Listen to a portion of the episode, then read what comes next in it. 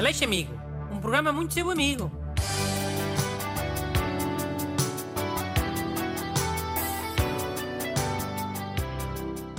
Bom dia.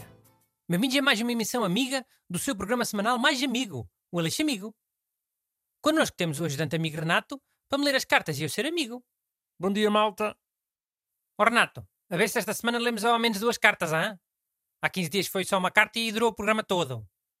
Man, mas a culpa aí não foi só minha. Tu é que também te deixaste. São pequenas a menos? Ou trouxeste dois testamentos? Trouxe meios curtinhos, trouxe. Estás sempre a dar a dica. E olha, até são sobre o mesmo tema, para ser mais fácil. Sobre boa educação. Começa lá então. Ok, vou direito ao assunto deste. Diz o Eduardo Mota. Irritam-me as pessoas que, para se pe- despedirem de outras, desejam continuação. Boa continuação, ou pior de tudo, continuaçãozinha. Mas continuação de quê? E se eu estiver a ter um dia de porcaria? Estão a desejar-me que- ele continue uma porcaria? Como fazer que as pessoas voltem a dizer educadamente bom dia, adeus ou, na pior das hipóteses, continuação de um bom dia? Grato fico à espera da vossa preciosa ajuda. Cumprimentos, Eduardo. Ora, isto é uma excelente questão. Mano, eu admito que digo continuação às vezes, quando estou a despedir. Mas é sempre depois de falar com a pessoa. Tipo, "Ah, estás bom? E a pessoa diz, já, estou bom. Aí eu já posso responder, então olha, boa continuação. Porque sei que a pessoa está a ter um bom dia. As pessoas respondem sempre que estão boas. Quanto mais não seja para evitar a conversa.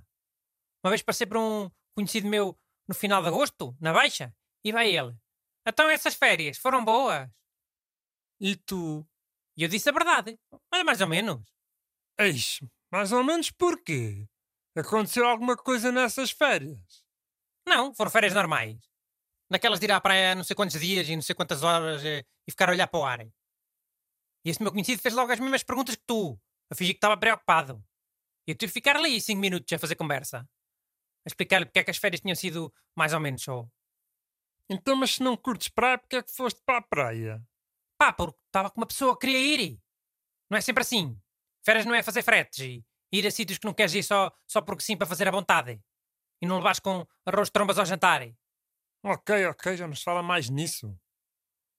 Então, mas e a solução para as pessoas deixarem de dizer isso do continuação e passarem a dizer boa tarde e adeus e, e assim? Não dá. É um caso perdido, fugiu ao controle. É como aquele R dos Lisboetas, que dizem R.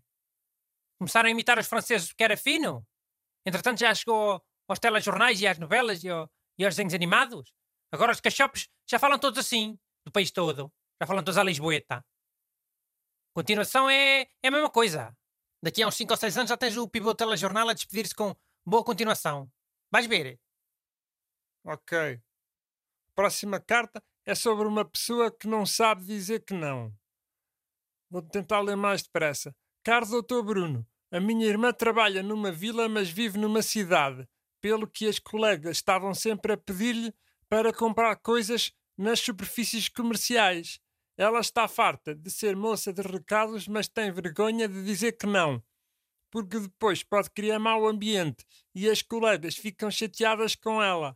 Desta forma, solicito ao Dr. Bruno que arranje uma solução para este grave problema. Com os melhores cumprimentos, João Matos. Imagino que o truque do Covid não funciona, né?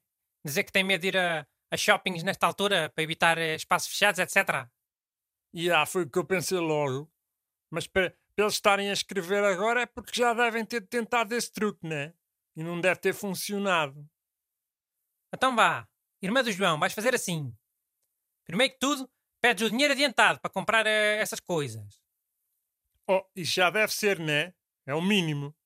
Pois, mas é importante. Segundo, quando fores comprar eh, as coisas que as colegas pediram, comprar coisa errada. Errada como assim? Pá, imagina que uma colega pede umas meias pretas, colã, ou, ou daquelas eh, meias liga. E ela finge que se engana e traz umas em castanho ou, ou em azul escuro. Se for da perfumaria, a mesma coisa. Traz um, um Ed Parfum em vez de trazer uma, uma água de colónia, ou, ou traz um rímel errado, ou um lápis mais grosso. e- Mano, agora está a ser um bocado machista. Por serem mulheres, assume logo que, que, que são roupa interior e cenas da perfumaria. Pá, eram exemplos. Imagina que é um carregador de telemóvel, pronto. Traz o carregador para o buraco errado. Isso passa a vida a acontecer. Há uns 3 ou 4 buracos de USB diferente. Ya, ya. E para não falar nos carregadores da Apple. O truque é sempre parecido. Para parecer um engano credível, sem maldade. Então, mas isso não dá mais trabalho.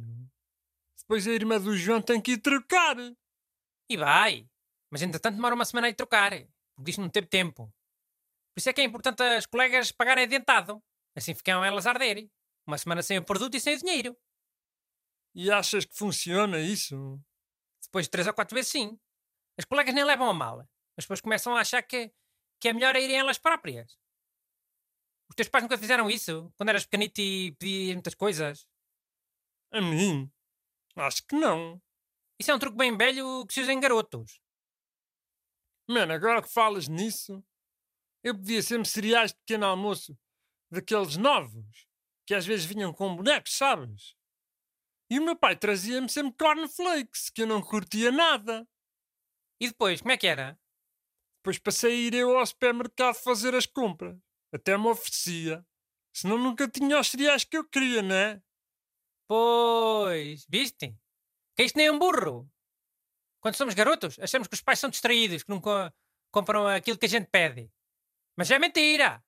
É só uma maneira de calar os cachopos pedinchões, como tu.